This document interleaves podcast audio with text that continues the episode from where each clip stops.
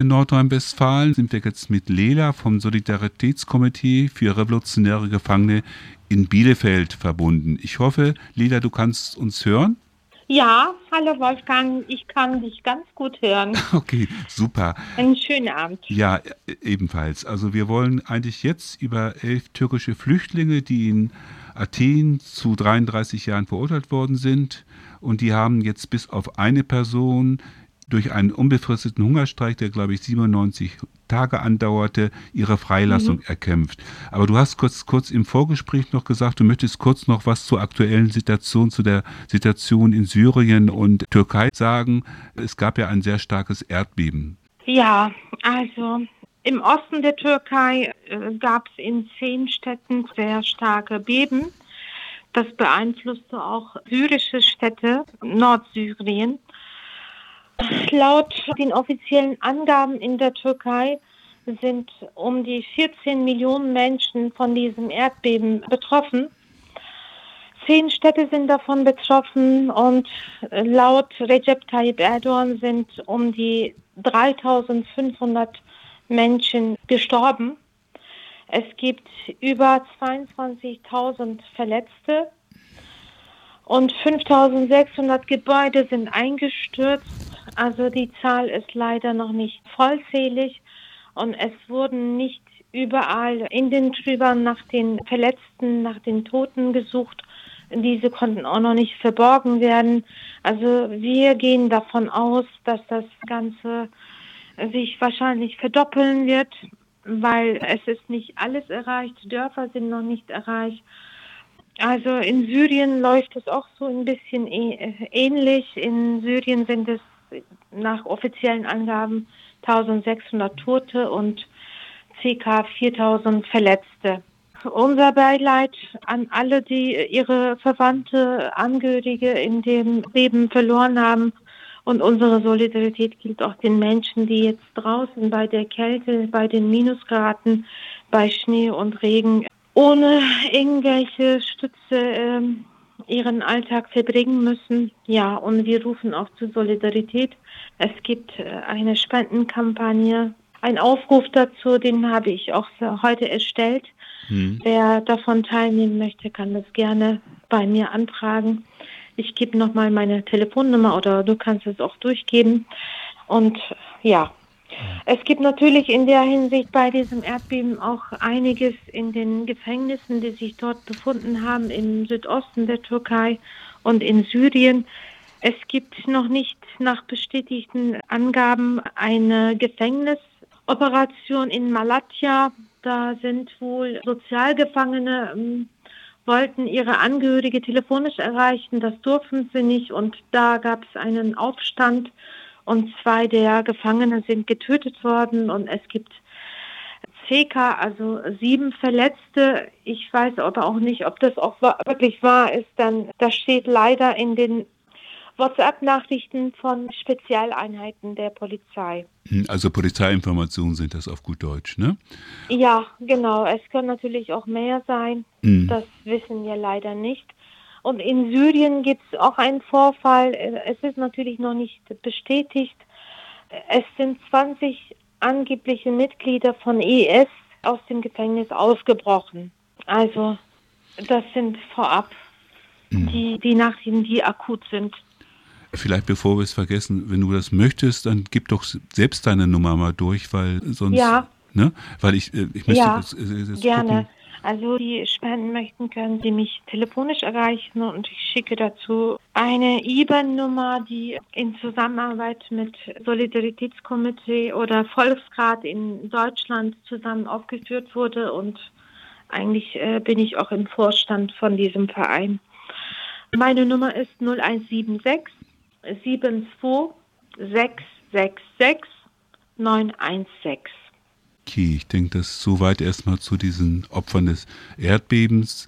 Und was du an Informationen gegeben hast, kommt natürlich in den Mainstream-Nachrichten, sprich Tagesschau oder auch in den offiziellen bundesdeutschen Zeitungen nicht so rüber.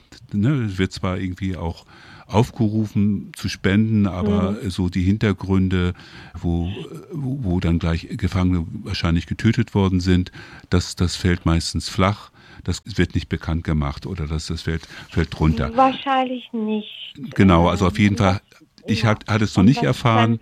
Auf jeden. Fall wundert mich das nicht dass sowas, mhm. sowas passiert, weil natürlich die, die Menschen, die Angehörigen natürlich auch hier in Deutschland natürlich in Ungewissheit sind, sich, sich Sorgen um ihre Angehörigen in der Türkei oder in Syrien machen. Lassen ja. wir das mal so stehen. Gehen wir jetzt nochmal zurück nach, nach Athen, nach Griechenland. Also ich sagte schon anfangs, dass da elf türkische Flüchtlinge zu 33 Jahren verurteilt worden sind. Und die haben jetzt durch einen langen Hungerstreik, lang heißt also 97 Tage, einen unbefristeten Hungerstreik ihre Freilassung bis auf eine Person errungen sozusagen und sind Anfang des Jahres, genauer gesagt am 10. Januar entlassen worden. Vielleicht kannst du noch mal kurz sagen, das waren ja Flüchtlinge aus, mit türkischen Wurzeln. Was haben sie als Flüchtlinge in der Türkei gemacht? Also sie haben wahrscheinlich politisch gearbeitet. Das ist so die erste Frage. Vielleicht kannst du die kurz beantworten, weil wir hatten schon mal dieses Thema, aber ich finde es wichtig, ja. sich das mal zu vergegenwärtigen, weil alle Hörerinnen und Hörer haben das nicht so parat. Ja, okay, ganz kurz. Die Hälfte dieser elf Gefangenen wurden schon mal 2013, 2017, 2015 in Griechenland inhaftiert gewesen, sind aber nach kurzen Haftstrafen wieder entlassen worden und auf Anweisung des türkischen Regierung hin. Die Hazal wurde zum Beispiel verhaftet. Angeblich wäre sie als zehnjährige Anführer in der Türkei gewesen von einer verbotenen Organisation als Zehnjährige und deswegen wurde sie auch freigelassen. Sinan wurde auch schon mal verhaftet und wieder freigelassen. Also es gibt seit 2010 in Griechenland sehr viele Repressionen gegenüber den Revolutionären, den Asylberechtigten in Griechenland. Und die Verhaftung am 19. März 2022 begann dann mit Stürmung der zwei Vereine in Griechenland. Diese Vereine haben antifaschistische und antiimperialistische Öffentlichkeitsarbeit geleistet. Ziel war die Kriminalisierung und die Isoli Isolierung dieser Menschen, die dort aktiv sind. Und die wurden mit Terrorismus, mit Terroristen betitelt und wurden unter äh, Mitgliedschaft in einer terroristischen Organisation verhaftet. Es waren insgesamt 37 Personen, die bei der Stimmung verhaftet worden sind und 26 Personen wurden inhaftiert und elf davon sind angeklagt wegen Mitgliedschaft in einer Terrororganisation. Hm, wenn ich da kurz unterbrechen die, darf, einer von ja, denen die, war also ganz kurz, ja? natürlich mache ich mal ganz kurz hm? zu dieser äh, Verhaftungswelle. Hm. Es war eine Zusammenarbeit mit USA, mit griechischer Regierung und mit türkischer Regierung. Der Innenminister hat dann nach der Verhaftung dieser elf Personen mitgeteilt, dass die Griechen daraufhin auf, auf die Terroristen hin sensibilisiert worden sind. Also das ist eine eindeutige Ansage, dass Griechenland jetzt diese Person festnehmen soll. Dann wurden diese elf Asylberechtigte, die in, der, in Griechenland auch Asylrecht bekommen haben, letztes Jahr bei der ersten Gerichtsverhandlung schon verurteilt und insgesamt zu 333 Jahre.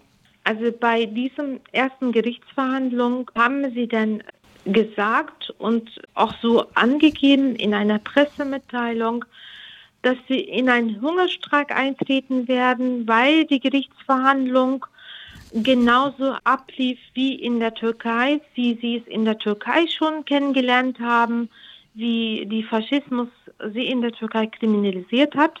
Und weiterhin erfolgte die Verurteilung durch die Staatsanwalt, nicht durch die Richter im Prozess. Und die Staatsanwaltschaft entschied darüber, wie viele Jahre sie bekommen sollten. Nach diesem Prozess wurden die elf Gefangene gefoltert durch die Polizei und weiterhin haben die erklärt, dass sie sich, dass man ihr Recht auf Verteidigung abgenommen hat und nicht mal die Anwälte konnten die Verteidigung ausführen. Es wurden keine Beweise der Verteidigung akzeptiert und die Staatsanwaltschaft selber konnte die keine Beweise vorlegen. Und das konnten die elf Gefangenen nicht akzeptieren und dann begannen sie auch den Hungerstreik gegen diese Unrechtmäßigkeit.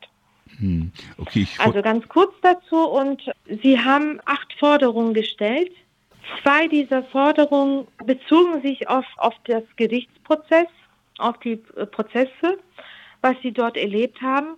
Und zwar forderten sie das Recht auf Verteidigung, Verteidigung der Anwälte durch die Anwälte und durch sie selber. Also sie wollten das Wort für sich ergreifen. Das haben sie auch mit 97 Tagen Hungerstreik erhalten. Mhm.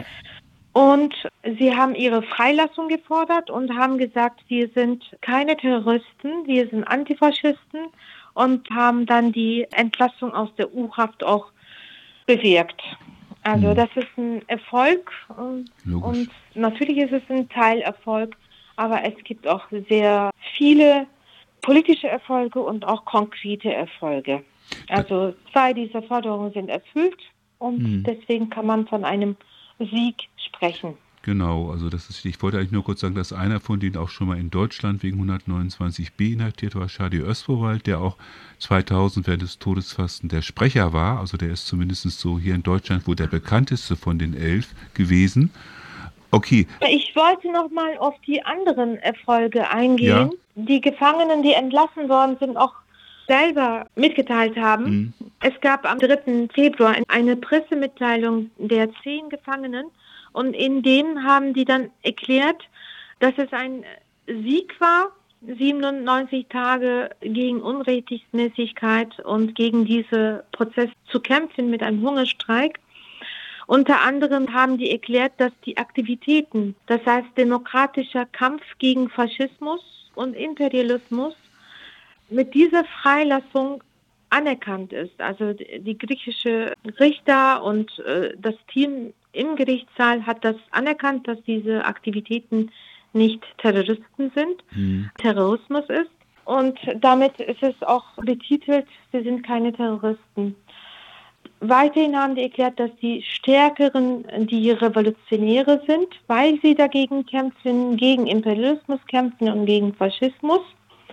Und dieser Widerstand hat den Glauben an den Sieg und an den Widerstand bekräftigt und vergrößert für alle, auch für alle anderen, die in Gefängnissen sind und auch draußen sind. Dieser Sieg bedeutet auch, dass Imperialismus und Faschismus die Ungerechtigkeit anerkannt hat, die das gegen die zehn Gefangenen gerichtet war und dass sie sich auch gegen dies sich vor dem Kampf gebeugt haben.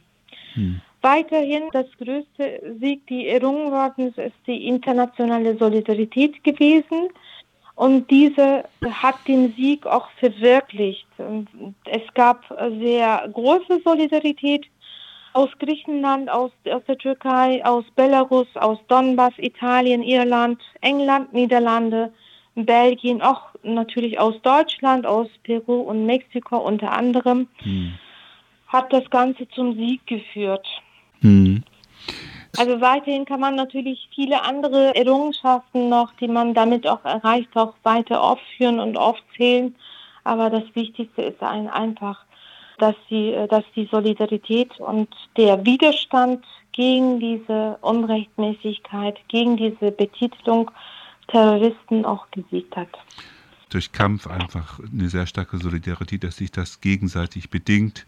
Das ist, glaube ich, und gerade in dieser Zeit, wo Siege für uns scheinbar nicht ja. erreichbar sind, sondern das ist natürlich exemplarisch, hast du ja gesagt, das gilt für alle Gefangenen, das gilt eigentlich für alle Leute, die irgendwie für Freiheit, die für Sozialismus kämpfen. Das ist auf jeden Fall sehr erfreulich. Genau, das hat auch schon ein bisschen aufgerüttelt, weil mhm. in den griechischen Gefängnissen haben sich auch über 400 Gefangene an den Hungerstreik, die Solidaritätshungerstreik beteiligt. Mhm. Es gab hunderte von Videobotschaften, Briefe, Postkarten an die Gefangenen, Protestbriefe an den Justizminister. Die Generalkonsulate wurden protestiert mit E-Mails, mit Briefen mhm. und Faxen. Von daher hat das schon das europäische Lenken schon aufgerüttelt. Das kann man einfach so sagen. Ne? Genau, also hier in Deutschland hat zum Beispiel Thomas Meyer-Falk eine Grußadresse geschrieben. Ne? Also das heißt, es wurde schon, ja. und es wurde eben auch von ganz unterschiedlichen politischen Gefangenen, auch die anarchistische Linke in, in Griechenland hat sich auch sehr stark mit diesem Kampf solidarisiert. Ich glaube auch, ja. auch, auch italienische Anarchistinnen. Also es hat auf jeden Fall so eine gemeinsame Front gegen Repression und für Freiheit, hat sich da über diesen Kampf der von Griechenland, von den elf türkischen Flüchtlingen ausging, sozusagen ja verbreitet. Mhm. Vielleicht gehen wir jetzt. Natürlich muss man auch von den Aktivitäten, die draußen erfolgt mhm. sind, auch sprechen. Mhm. Es gab einen, einen langen Marsch, die in zehn europäischen Ländern Halt machte. Also mhm. die waren auch hier in Deutschland, mhm. die die Öffentlichkeitsarbeit auch geleistet haben. Von daher, ja, also äh, in den Gefängnissen und draußen gab es sehr viel äh, hm. Solidarität. Das, das meinen wir, wenn eine gemeinsame Front gegen Repression, das ist natürlich nicht nur drin, sondern auch draußen, dass sich das gegenseitig bedingt und das auch Kraft gibt. Äh, vielleicht können ja. wir zum Schluss nochmal darauf eingehen. Einer von denen ist ja noch weiter inhaftiert, das ist der Sinan Otkay Ösen und der Prozess gegen die Insgesamt elf geht weiter. Vielleicht kannst du da noch mal kurz sagen, also Sie sind frei, Sie können sich frei bewegen, Sie haben sich, soweit ich weiß, auch gesundheitlich halbwegs von diesem langen Hungerstreik erholt. Ähm, aber, der, aber der Prozess geht noch weiter, Sie haben auch keinen Freispruch erreicht und einer von den elf ist ja immer noch im Knast. Ja, Zehn Gefangene sind äh, aus der U-Haft entlassen und am letzten Prozesstag konnten sich fünf dieser ehemaligen Gefangene auch verteidigen. Das wurde ihnen auch gewährt, weil sie das auch erwirkt haben mit dem Hungerstreik.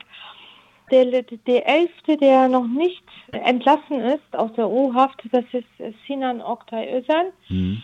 Der wurde nicht freigelassen. Angeblich hätte er Waffen in einer Tasche in den Vereinsräume mit reingebracht, eine volle Tasche und das ist einfach die Interpretation eines einer eines Polizisten, eines ne? Polizisten, mhm.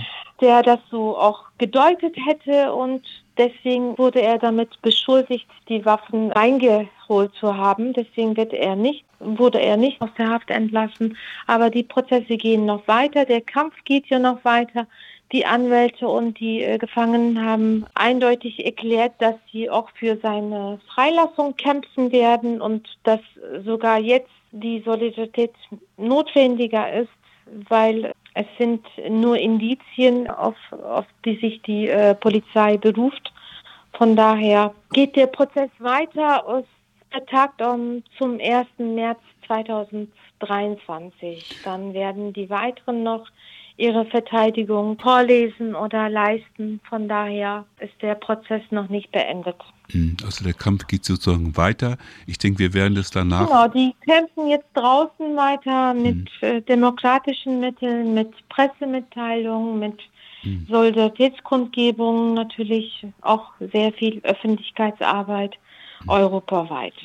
Okay, lassen wir das mal so stehen. Ich denke, wir werden das weiter verfolgen. Leda, danke, dass du dir Zeit genommen hast. Viele Grüße ja, und bis ein nächstes Mal. Danke Ciao. fürs Zuhören und ja. Tschüss. Bis zum nächsten Mal. Tschüss. Tschüss.